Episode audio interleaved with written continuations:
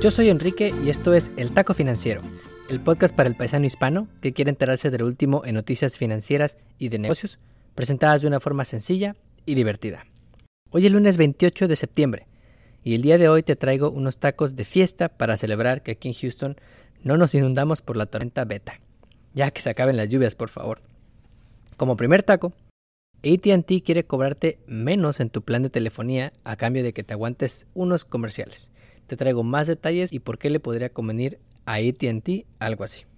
Como segundo taco, si durante el 16 o 17 pagaste más de 750 dólares en impuestos al IRS, tienes que sentirte orgulloso. Pagaste más impuestos que el mismísimo presidente de Estados Unidos. Te traigo más detalles de esta bomba mediática lanzada por el New York Times el fin de semana. Antes de comenzar, te traigo el último pronóstico de la revista The Economist para las elecciones presidenciales en Estados Unidos. De acuerdo con la revista, Joe Biden tiene un 85% de probabilidades de ganar la elección y Trump anda por ahí del 15%, un puntito arriba de la semana pasada. A casi un mes de las elecciones, en los últimos días han salido varias bombas mediáticas que podrían cambiar las diferencias.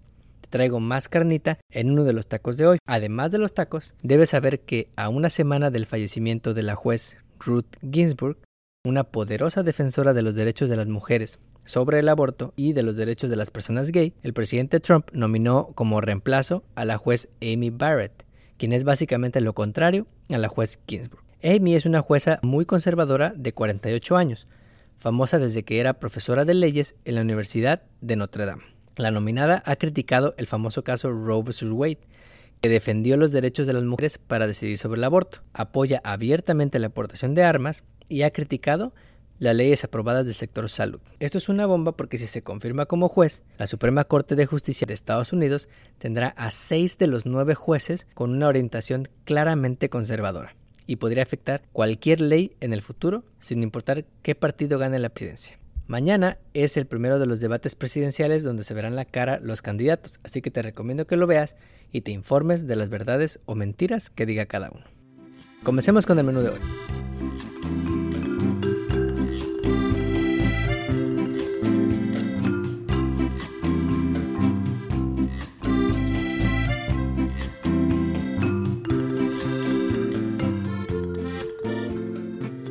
Como primer taco, como si no estuvieras inundado ya de publicidad en todas las apps gratuitas que tienes en el teléfono, ATT anunció a través de su CEO que podría ofrecerte planes de telefonía más baratos si estás dispuesto a aguantar unos cuantos comerciales en tus llamadas o tus series favoritas. Y es que ATT es el líder en telefonía celular en Estados Unidos, con más de 171 millones de suscriptores, muy por delante de los 98 millones de T-Mobile y los 94 millones de Verizon. De acuerdo con su CEO, nuestro amigo John Stanky, ATT podría ofrecer en uno o dos años planes de renta mensual subsidiados por ads. De acuerdo con la entrevista que dio a la revista de Reuters, dijo, creo que existe un segmento de nuestra base de clientes que, si les damos a elegir, preferirían algo de comerciales a cambio de una reducción de 5 a 10 dólares en su factura de teléfono.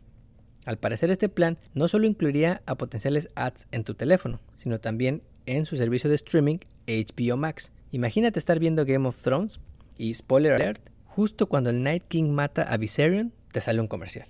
No manches. Lo anunciado por ATT es interesante porque muestra el otro lado de los modelos de suscripción. Piensa en aplicaciones que usas todos los días, como Spotify para escuchar música, Netflix para ver series, Amazon para pedir lo que necesites o hasta Uber Eats para ese antojo de tacos un domingo a las 10 de la noche. Todos estos servicios te ofrecen un modelo freemium que normalmente empieza con una cuenta gratuita que tiene comerciales o que te cobra por todo, recordemos todos los fees que te cobran las delivery apps, y una cuenta premium en la que puedes escuchar música sin comerciales, entregas a domicilio gratuitas o más y mejores contenidos a cambio de un costo mensual. ATT, por el contrario, parte de que ya le pagas como cliente y quiere ver si te puede convencer de que te aguantes unos comerciales a cambio de pagarle menos. Yo en lo personal no lo aceptaría, porque me molestan mucho los comerciales cuando me trato de concentrar o estoy usando una playlist de música clásica o lo que sea.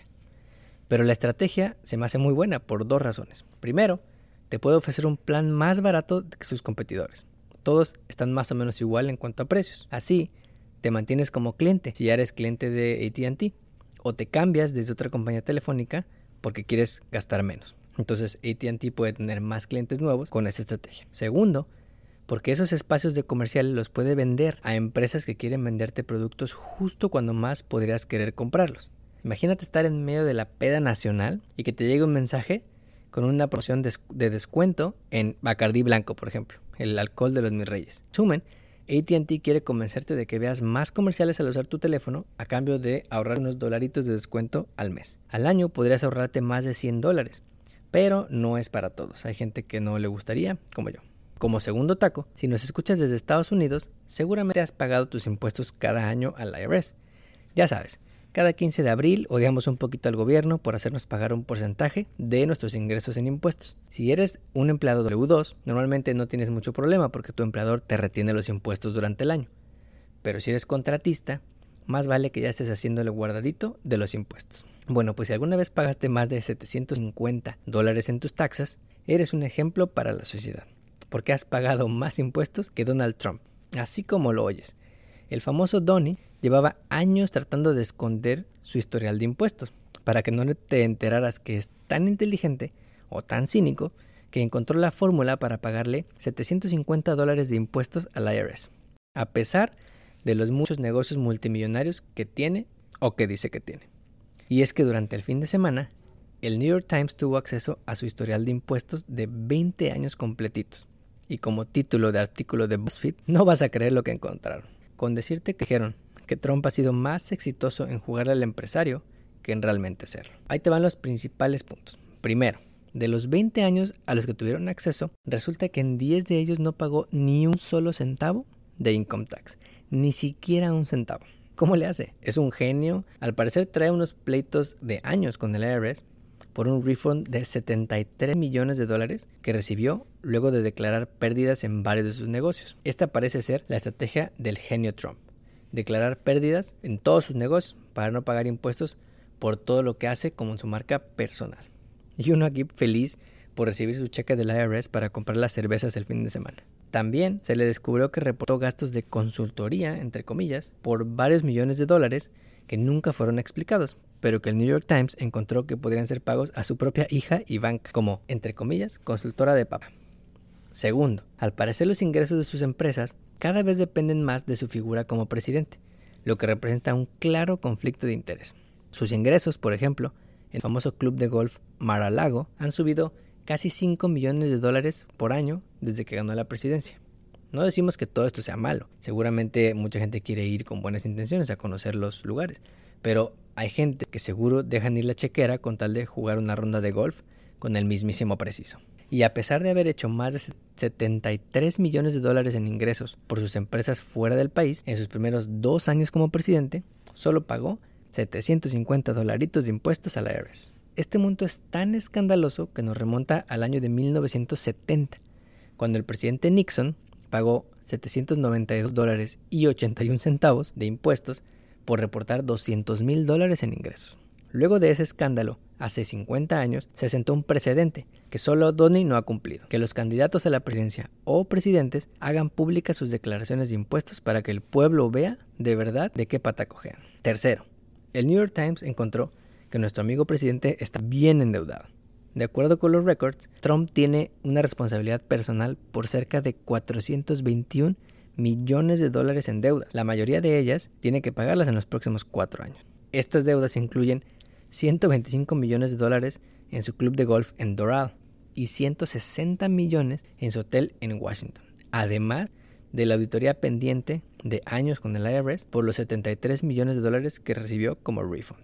Si Donnie logra reelegirse y a ti te debiera dinero, ¿qué harías tú? ¿Embargaría los hoteles o los activos del mismísimo presidente del país más poderoso del mundo? En resumen, Donnie sufrió una bomba mediática a poco más de un mes de las elecciones, que reflejan que parece más empresario exitoso de lo que realmente es. Esto seguramente será motivo de preguntas incómodas en los debates que vienen en el próximo mes, así que te iremos contando cómo le va. Resumiendo el menú de hoy, ATT quiere cobrarte menos a cambio de que te aguantes unos comerciales, una estrategia que podría mantener a clientes actuales y ganarle nuevos suscriptores. El New York Times tuvo acceso a las declaraciones de impuestos de Trump y reveló toda la cola sucia que tiene nuestro amigo Donnie, desde pagar 750 dólares en impuestos hasta millonarias deudas que le costará pagar si no logra reelegirse. Como taco de pilón, ahora que estamos a un mes de las fiestas de Halloween, la CDC o el Centro de Control de Prevención de Enfermedades lanzó una serie de recomendaciones para pedir calaverita, que podemos resumir en la siguiente frase. Una máscara de Halloween no sustituye al cubrebocas.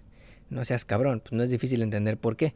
Cualquier máscara de Halloween tiene unos grandes hoyos para que puedas hablar y respirar, básicamente echándole el virus a tu bolsita de dulces. También, la CDC recomienda que no se pidan dulces este Halloween, que no salgas a pedir dulces este Halloween y que mejor hagas actividades en tu casa como decorar calabazas. Aquí en el taco financiero te recomendamos no disfrazarte de coronavirus, por favor. Todo el mundo va a querer hacer lo mismo y la fiesta va a ser más aburrida que tu cena familiar cada semana por Zoom. No olvides suscribirte a nuestro podcast donde quiera que lo escuches y ponerle 5 estrellas. Estamos en Facebook, Instagram y Twitter como arroba taco financiero. Nos vemos el próximo lunes.